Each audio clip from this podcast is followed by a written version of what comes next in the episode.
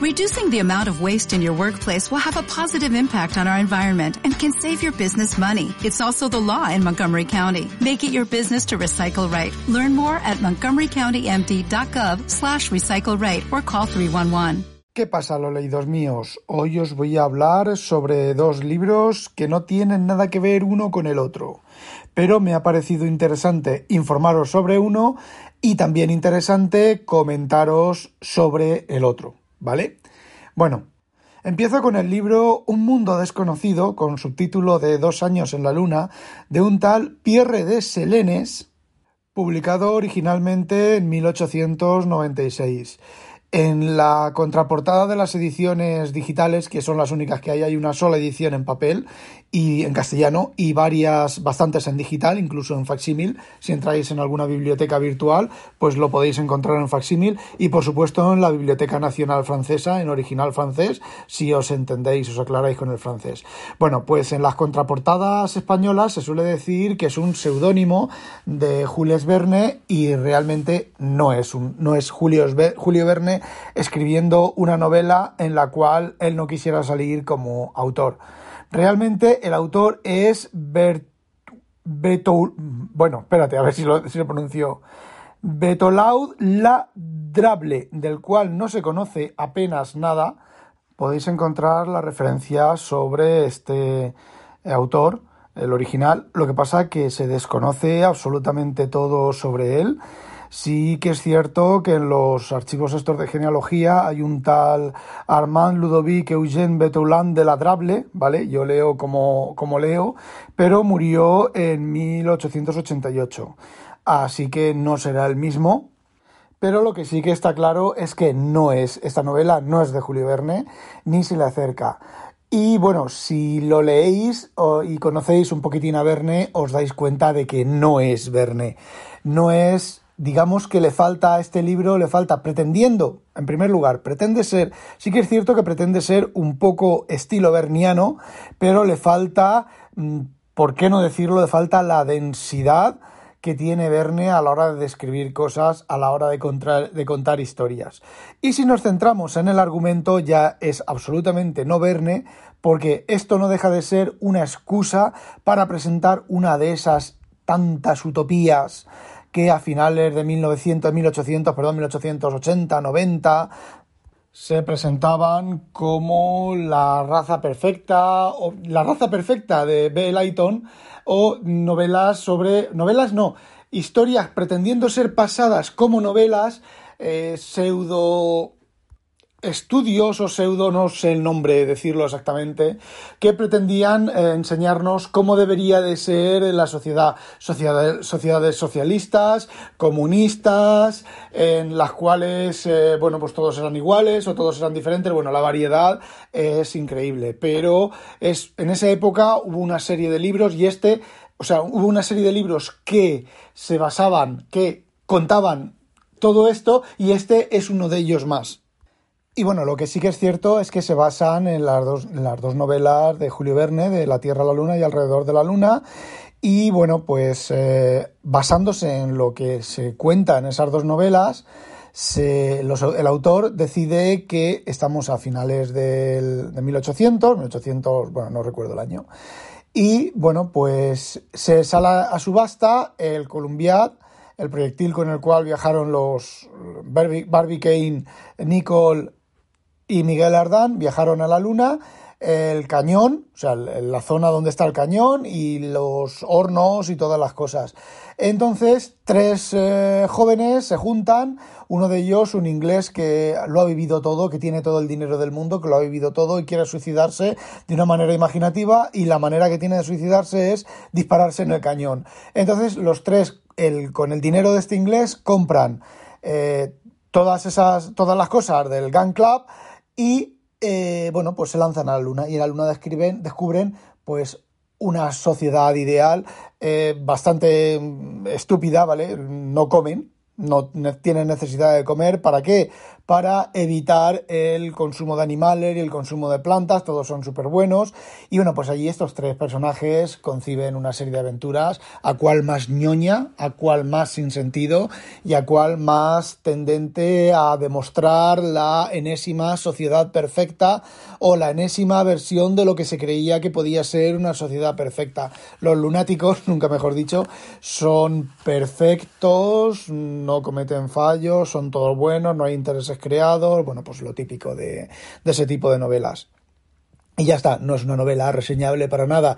Yo me encontré lo de la referencia del seudónimo, me puse a investigar, vi que no era Verne, pero dije, bueno, voy a darle una oportunidad. Y la he leído, la he leído un poquitín por encima, ¿vale? Me he saltado bastantes párrafos y bastantes eh, páginas, sobre todo cuando empiezan que sí a describir la sociedad, que si es perfecta, que si no sé qué, pues la verdad es que son temas que en este momento pues a mí me interesan poco y son poco de interesar porque... Mm, bueno, son poco de interesar si no te interesa el aspecto histórico de todo esto, porque, a ver, son ideas a todas luces completamente ñoñas y completamente, bueno, pues trasnochadas.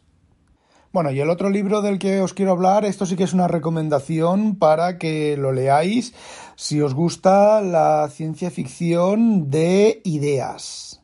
El título es Exhalación, el autor es Ted Chiang y son o es un libro que recoge nueve cuentos, a cuál de ellos más interesantes y con más eh, rompementes y con ideas bastante perturbadoras sobre, bueno, pues sobre temas de ciencia ficción. Siempre se ha dicho que la ciencia ficción no es la historia del futuro, es contar la realidad de forma alternativa o expresar cosas de la realidad que no es correcto o no se pueden terminar de expresar con una obra, eh, digamos que entre comillas, tradicional, ¿vale? Como una novela tradicional. Y en este caso son cuentos.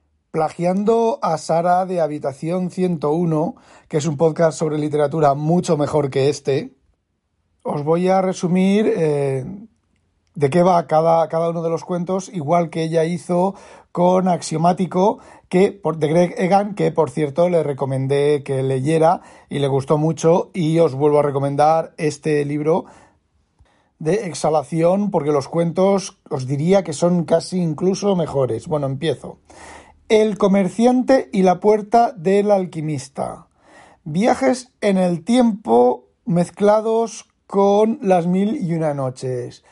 A mí las historias, sobre todo la historia final, me ha roto la cabeza.